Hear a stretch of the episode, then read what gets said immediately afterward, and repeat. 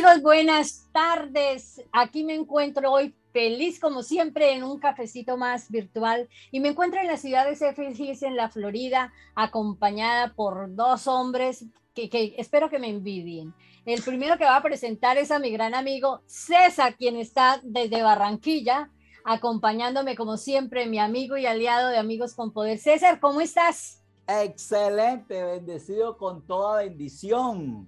Sí, aquí en la hermosa, próspera y pujante ciudad de Barranquilla, Colombia, Sudamérica, en un verano eterno. Saludos hasta la Florida, mi estimada Janet. Gracias, gracias. Pero hoy, no menos importante, tenemos un gran invitado, un hombre, un mexicano de estos mero, mero emprendedor que vive aquí en Estados Unidos también y que nos acompaña hoy. Y quiero presentarles a nuestro amigo David Casares. David, ¿cómo estás? Cuéntanos, ¿quién es David? Hola, Janet, muy, uh, muy agradecido por estar aquí con ustedes en este, en este cafecito con, con David, que ahora, me toca el honor estar aquí con ustedes. Uh, los saludo desde la hermosa ciudad de Fort Worth, Texas. ¿Y, quién es David? Uh, David es un visionario, un emprendedor, alguien con ganas de aprender todos los días, alguien que se dedica principalmente a sus hijos, a, crecer como persona y, y estar al servicio de los amigos. Genial, David, bienvenido. Qué rico tenerte aquí este día de hoy. Pero bueno, eh, nosotros sabemos que como inmigrantes, yo también soy inmigrante y tú también lo eres, eh, hemos enfrentado diferentes clases de retos. Cuéntanos, compártenos, ¿cuál ha sido ese reto como inmigrante que has tenido que enfrentar y cómo lo lograste eh, sobrellevar, pasar? Mira, a cambiarse de un país a otro o emigrar de un país a otro no es, no es nada fácil. Ah, se requiere, honestamente, se requiere mucho valor. Y realmente yo no me di cuenta que se requería eso porque yo me vine cuando tenía 16 años. Y yo me vine sin conocer a nadie aquí. Sí, pero lo más difícil creo yo que fue para mí era a mis 16 años hacerme responsable de mí y también intentar salir del ambiente donde yo llegué, que era realmente un ambiente tóxico. a mis 16 años yo veía en ese apartamento donde vivíamos tantas cosas, alcohol, drogas, prostitución, mentalidad muy pobre, personas que nunca querían avanzar, que, que inclusive todavía personas de ese tiempo sé que están haciendo exactamente lo mismo que hacían hace 30 años, trabajando, portando pasto, que no es, no es, no es nada malo, pero, pero siempre debe buscar cómo crecer. Ah, vendiendo paletas, yo vendí paletas, fue mi primer trabajo en la calle con mi carrito, unas campanitas. Y no es, es, un trabajo muy honrado y me siento muy honrado de haber trabajado en, en, esa de, de, paletero. Pero, pero cuando tienes una vida por delante y no intentas crecer, bueno, ahí sí creo yo que, que es un poquito frustrante. Y, y, para mí creo que lo más uh, beneficioso o el, el, reto más grande fue salir de ese círculo, porque si nadie te saca, nadie te empuja, o sea, te quedas. Pero, pero yo quería siempre dar ese paso adelante, quería salir, quería aprender. Y después entré en la industria de restaurantes a trabajar uh, y, aprendí ahí. Me fui moviendo, me cambiaron de, diferente estado, uh, aprendí diferentes tipos de cocina, aprendí a ser chef. Y, pero sí, otra vez, lo, lo, que más, lo que más creo yo que, que nos, se nos dificulta a los inmigrantes es es intentar crecer, intentar dar ese paso y ajustarte a la cultura nueva en donde estás. Totalmente.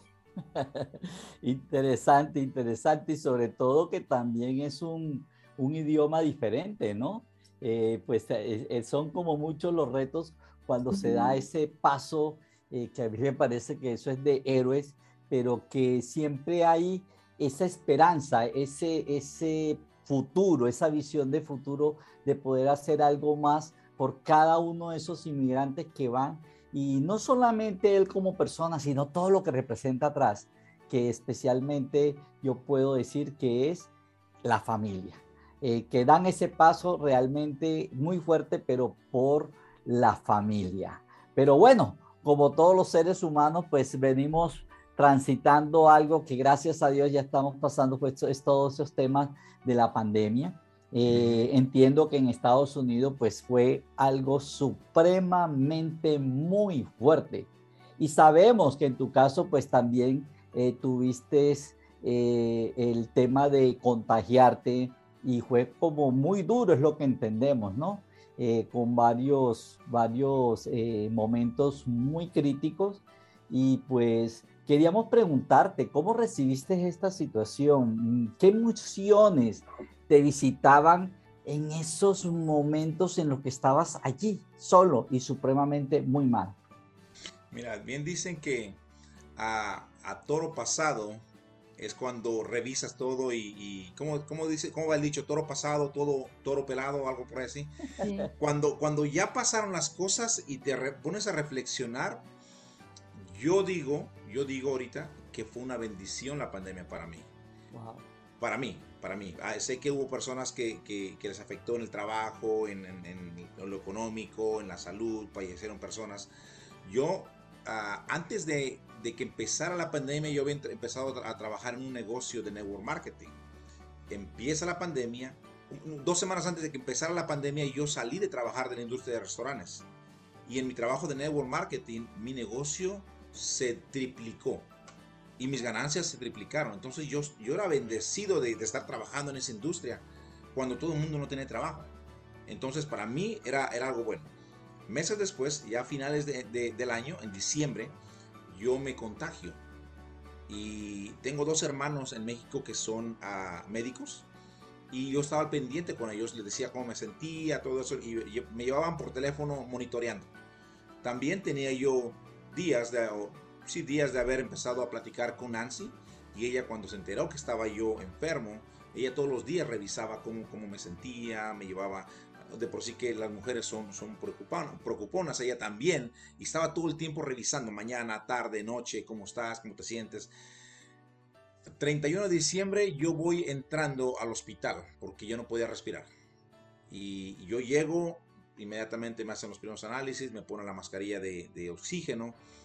Dos horas después me vuelven a sacar a hacer más análisis, me ponen otra mascarilla más y empiezo ya a respirar normalmente.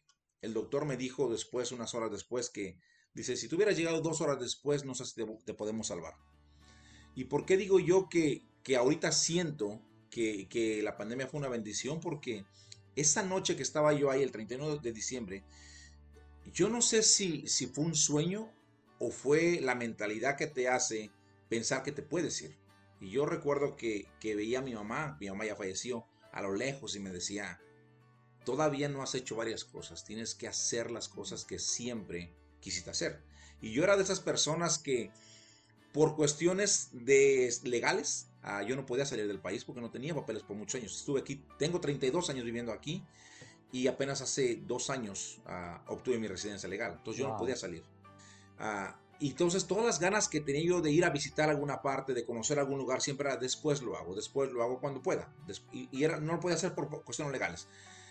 Pero esa noche yo, pues yo, yo, tenía ya la, bendición de tener la residencia y, yo estaba pensando y decía, wow, siempre quise viajar a México, siempre quise visitar tal lugar, siempre quise hacer eso.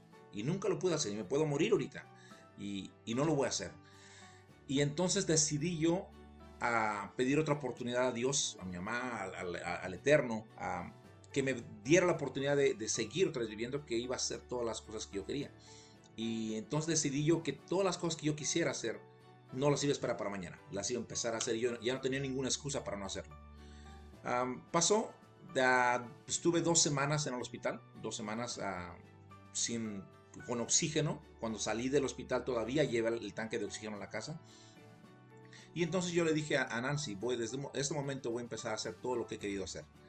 Y, y quieras o no, por eso digo yo que fue una bendición porque me hizo empezar a entender que tengo que hacer las cosas cuando tengo que hacerlas, no para mañana, porque quién sabe si tenemos la oportunidad de seguir.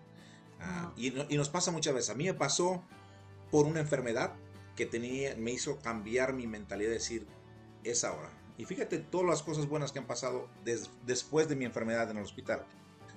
Fui a conocer a Nancy, estuve, estuve allá cuatro meses en la Ciudad de México viviendo. Yo no conocía la Ciudad de México. Es más, yo de, mi edad adulta, yo no había vivido nunca en México. Ah, más, de, más de tres semanas que iba yo de vacaciones, fui tres, cuatro veces. Ah, tenía yo en mi, en mi computadora escribiendo tres diferentes libros y ninguno los había acabado. Y, y nomás tenía el principio.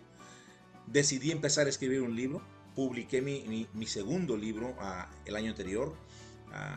Tenía yo en la mente que algún día estaría yo en una conferencia grande. Y estuve en una conferencia grande en el, Teatro Match de Houston, 350 personas con boleto pagado, un evento súper grandioso. Tenía yo la intención de crear mis propias conferencias, ya las empecé a eh, crear, yo, ya he creado conferencias haciendo dinero de eso. Ah, tenía la intención de tener mi grupo de, coaching, ya lo tengo, tenemos mentorías, o sea, muchas cosas que, quería yo hacer, dejé yo de pensarlas para después, es ahora. Y, creo que eso me ha hecho a mí entender que hay que hacer las cosas hoy, no hay que ponerse para mañana porque no sabemos. Entonces, creo yo que la pandemia para mí, después de haber tomado decisiones, porque pude haberme hecho el, lo que muchas personas hicieron también del, wow, estamos en una pandemia, no podemos avanzar, ah, me voy a quedar sentado esperando que se componga todo. Ah, creo, creo que también eso me ayudó mucho que escuché casi en, en la primera semana de cuando empezó la pandemia una conferencia de Les Brown Les Brown dijo, de esta pandemia van a salir dos tipos de personas. Las personas que se van a sentar a esperar que todo regrese a la normalidad y las personas que se van a preparar en esta pandemia y cuando querramos regresar a la normalidad, ellos ya avanzaron cinco pasos adelante. Y yo empecé a certificarme con John Maxwell. Ah, estuve en, eh, en Power Living en español por un año Estoy, estoy en Power Living en inglés, estoy, en A, Leadership Academy con Misael, Misael Díaz, estoy en Legacy con Spencer, Spencer, Hoffman. Entonces, todo eso decidí yo que tenía que poner conocimientos. En vez de estar sentado viendo televisión, noticias tristes, apagar televisión, estudiar, estudiar, estudiar. Y fue lo que me hizo a mí tomar la decisión. Pero por eso digo yo que la pandemia fue una bendición, aunque estuve a punto de morirme. Wow, qué, qué historia Qué historia, mira cómo, cómo te tocó cambiar tu historia, ¿no? A raíz de esa experiencia que fue negativa para unos, pero para ti fue bendición. Nosotros, gracias a la pandemia, comenzamos a hacer esto que estamos haciendo hoy, los cafecitos virtuales. Dijimos, no paremos, porque la idea era que yo iba, viajaba a Colombia, íbamos a comernos el país. No pudimos sino comernos la cámara.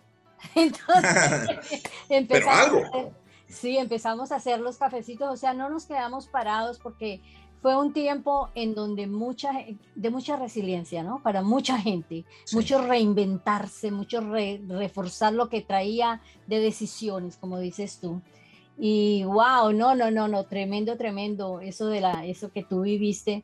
Y, pero yo tengo otra pregunta que también tiene mucho que ver con todo esto que tú has vivido y todo esto, y ya prácticamente no la respondiste, pero quiero que me la respondas más profunda en el sentido de que, ¿qué fuera de que la pandemia te hizo tomar una decisión de cambio, pero aquí te voy a hablar del cambio como de, ese profesional enfocado en la gastronomía, en ayudar a organizar los restaurantes y todo. ¿Qué es lo que te hace que definitivamente digas, no, yo voy a ser un conferencista, yo voy a ayudarle a la gente, voy a hacer mucho dando valor, agregando valor y en lo que es el crecimiento personal, que cualquiera piensa que es fácil, pero no es nada fácil lo que nosotros hacemos, porque tenemos que hacerlo con mucha conciencia e intencionalidad. ¿Qué fue lo que te hizo decidir dejar la gastronomía por esto? Mira, Janet, César, ah, yo estuve en el negocio de restaurantes por 30 años y a tipo alrededor del año 25 yo tenía restaurantes. Ah, pero también estaba los restaurantes son una industria muy difícil, tienes que estar muy metido y tienes que trabajar mucho. Eso me hizo a mí trabajar mucho, tal vez descuidar mi matrimonio y me hizo tener problemas con, la mamá de mis niños. Ah, cuando empecé a entender que estaba yo teniendo problemas, yo empecé a buscar ayuda, yo empecé a buscar coaches, alguien que me, que me, que me abriera la, la mente. Ella había empezado a escuchar muchos audios de César Lozano y me los empezaba a compartir. Al principio yo veía el audio en el teléfono y decía, eh, esta cosa. Y la, eh, la, la hacía un lado, eh, esta cosa, y la hacía un lado. Pero un día abrí un audio y hablaba exactamente de la situación de la que estaba yo pasando. Y dije, creo que tiene razón. Entonces empecé yo a escuchar audios y empecé yo a aprender y empecé a buscar ayuda. Empecé a buscar ayuda con coaches, a leer libros, cosa que yo no leía libros. Y yo empecé en el crecimiento personal para ayudarme a mí. Pasa después que me toca cerrar el restaurante porque no me enfocaba ni en el matrimonio ni en el negocio. Y yo, no, yo quería enfocarme en los dos para no perder ninguno de los dos. Pero John, John Maxwell dice que a veces hay que dejar lo bueno para ir por lo grandioso. Yo tenía mucho miedo de fracasar, yo tenía mucho miedo de, que mis hijos vieran papá fracasó, papá cerró un restaurante y, me hacía trabajar más y más, cosa que empeoraba la situación con, la pareja. Bueno, me tocó cerrar el restaurante, dije, hasta aquí voy a dar con el restaurante, voy a cerrar el restaurante y voy a enfocarme en, un trabajo y, en, la, relación de pareja. Pasa, no, no funcionó cerrar el restaurante, me fui a bancarrota, tú sabes todo lo que, o no sé si te sepan, todo lo que conlleva una bancarrota, es completamente una carga atrás, eh, pero aparte las cosas mentales que tienes aquí dices, wow, o sea, te queda eso de que soy un fracasado, fracasé, fracasé, fracasé. Yo en ese tiempo empezaba yo en crecimiento personal, no tenía ni idea que para crecer tienes que fracasar. Y después, un año después, me toca también terminar una relación de matrimonio de 20 años y firmo un divorcio después pierdo lo que vendemos la casa y todo, todo lo que vamos construir en años, pues se tiene que dividir porque era lo, era lo correcto. Ah, y entonces me quedo, yo con mi, con mi hijo se queda viviendo conmigo y dije yo un día, wow, yo no quiero que mis hijos me vean como, como alguien fracasado, tengo que aprender algo nuevo. Y empecé a tomar cursos aquí en Dallas Forward de todo lo que hubiera de crecimiento personal. Y empecé a tomar cursos, empecé a tomar cursos y alguien de, de mis mentores me dijo, ¿por qué no compartes tú todo lo que sabes? Le dije, es que yo no sé nada. O sea, yo no, yo no sé nada. Y me dijo, no, si tienes mucha experiencia y tu experiencia que acabas de pasar puede ayudar a otras personas también sobre lo que están pasando ellos. Y dije, bueno, yo, yo, me paro en un lugar, ¿qué voy a hablar? Dijo, habla de lo que sepas. Y entonces mis primeras conferencias que empecé a dar fue acerca de comida y de restaurantes. Y empecé a quitarme el miedo a hablar seguí aprendiendo. Una amiga me recomienda entrar en John Maxwell. Entro en John Maxwell y entonces dije, abrí una ventana completa. Dije, esto es grandioso. Y empecé a estudiar, estudiar, estudiar. Llega un momento en el que digo, creo que toda la experiencia que tengo en restaurantes ya debo cerrarla porque por alguna razón la vida me está quitando de ahí y me está dando otras oportunidades. Entonces decidí que iba a dejar a un lado lo que era restaurantes para dedicarme a compartir lo que he estado aprendiendo. Y realmente los últimos 3, 4 años han sido de mucha, mucha intencionalidad, mucho crecimiento. Ah, me ofrecen, me invitan, antes me invitaban a ir a algunas vacaciones, ir a algún lado, ir a algún bar, ir a, alguna fiesta, yo estaba ahí. Ahora me invitan y digo, no, espérate, tengo que, tengo que estar estudiando. Ahora me invitan a, una, a, un, a un lugar de crecimiento personal, a un taller, ahí tengo que estar porque se ha convertido en algo diferente en mi vida. Yo no sé si a muchas personas les, les pasó eso, pero me pasó eso a mí. Fue como cambié el chip de, de ser un chef, de ser un, un, un, manager, un dueño de restaurantes, a, a ser un conferencista. Y, y así es como, como, empecé. Y es un salto grandísimo. Sí, sí, sí. sí. un salto alto y largo. Alto y largo, sí, exactamente. Es una combinación de dos, de, de altura y, y, y, de la parte eh, de distancia.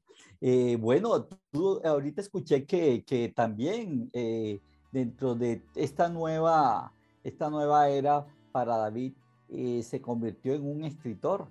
Yo sé que muchas personas hemos tenido como esa intención de poner eh, una historia, una historia en un, libro, o de pronto eh, la intención es eh, poner un mensaje de todo esto que hemos transitado en estos años hermosos vividos, desde la experiencia, desde otro, desde la creatividad de, tener un personaje que puede inspirar a otras personas, en fin, en diferentes géneros.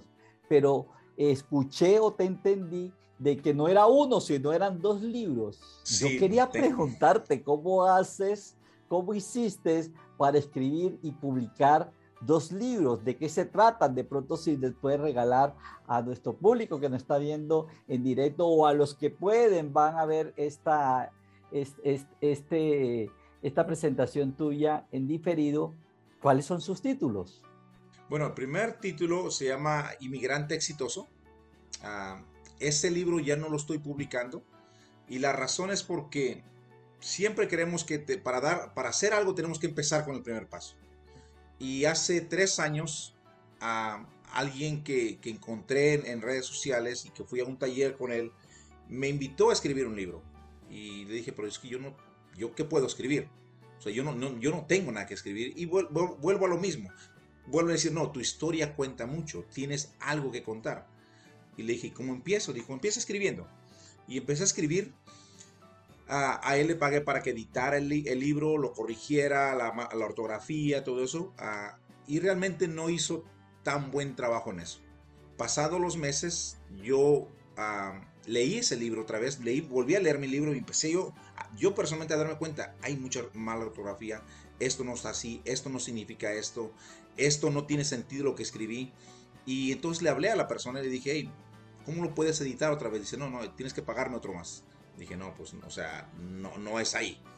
Ah, eso hace que tú dejes de, confiar en esa persona. Bueno, pasó, el libro está ahí, ah, puedo decir en mi primero. Ahora que yo tenía varios, varios ejemplares, ahora que publiqué el segundo libro, en una conferencia les decía, miren, hay que empezar con algo. Y de eso tienes que aprender más.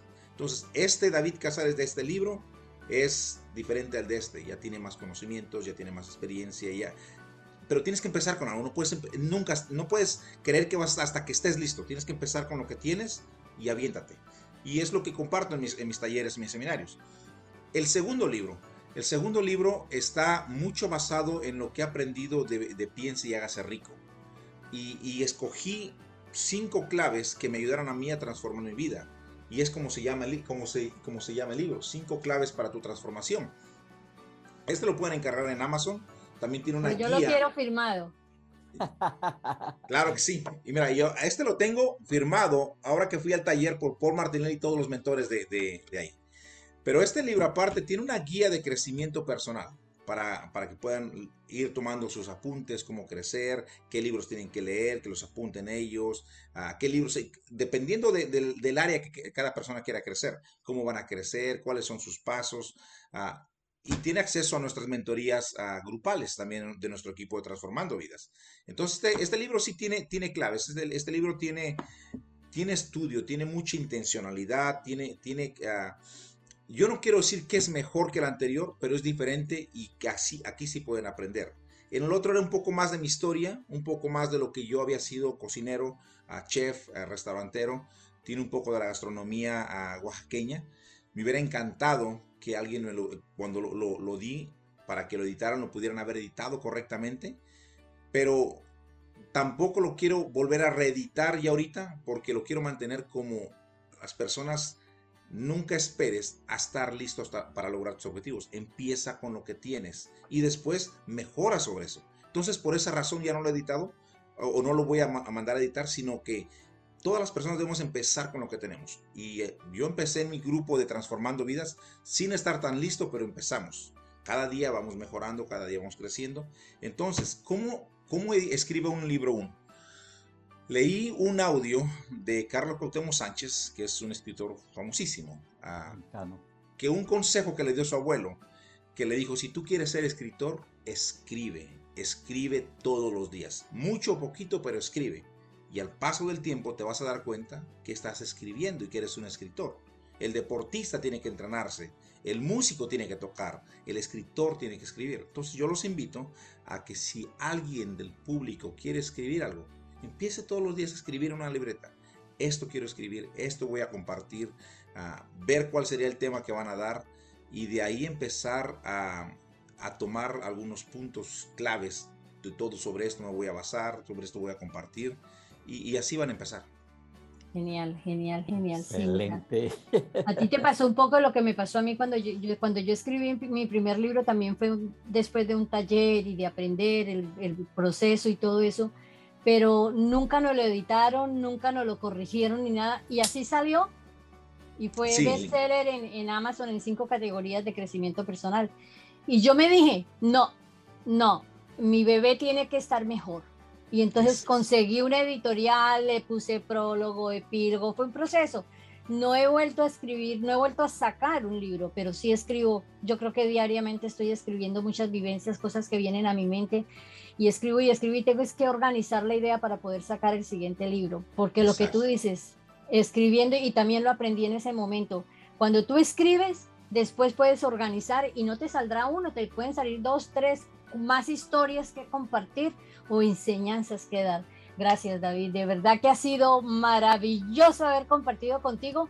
Nunca me imaginé escuchar esa historia tan potente tuya, ese proceso dentro de la, de la pandemia, ese paso del inmigrante, tantos años, tantos años sin poder volver a tu país.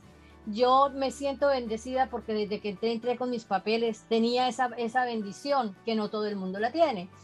Pero no es fácil. Yo llevo 36 años aquí y unas ganas locas de volver a mi país, pero también hay que pensarlo y para dar el paso, ¿no? Gracias, David. No, gracias a ustedes Por, por, invitarme aquí en este cafecito. Gracias por, por, este tiempo que dedican ustedes a todas las personas para, para seguir creciendo. Y soy un afortunado en estar aquí con ustedes. Gracias, David. Gracias, querida comunidad. Gracias, Janet. Y hasta un nuevo próximo cafecito. Nos vemos. Hasta, hasta luego. Un abrazo desde Sheffield Hill. Chao, chao. Chao, chao, Lynn. Bye.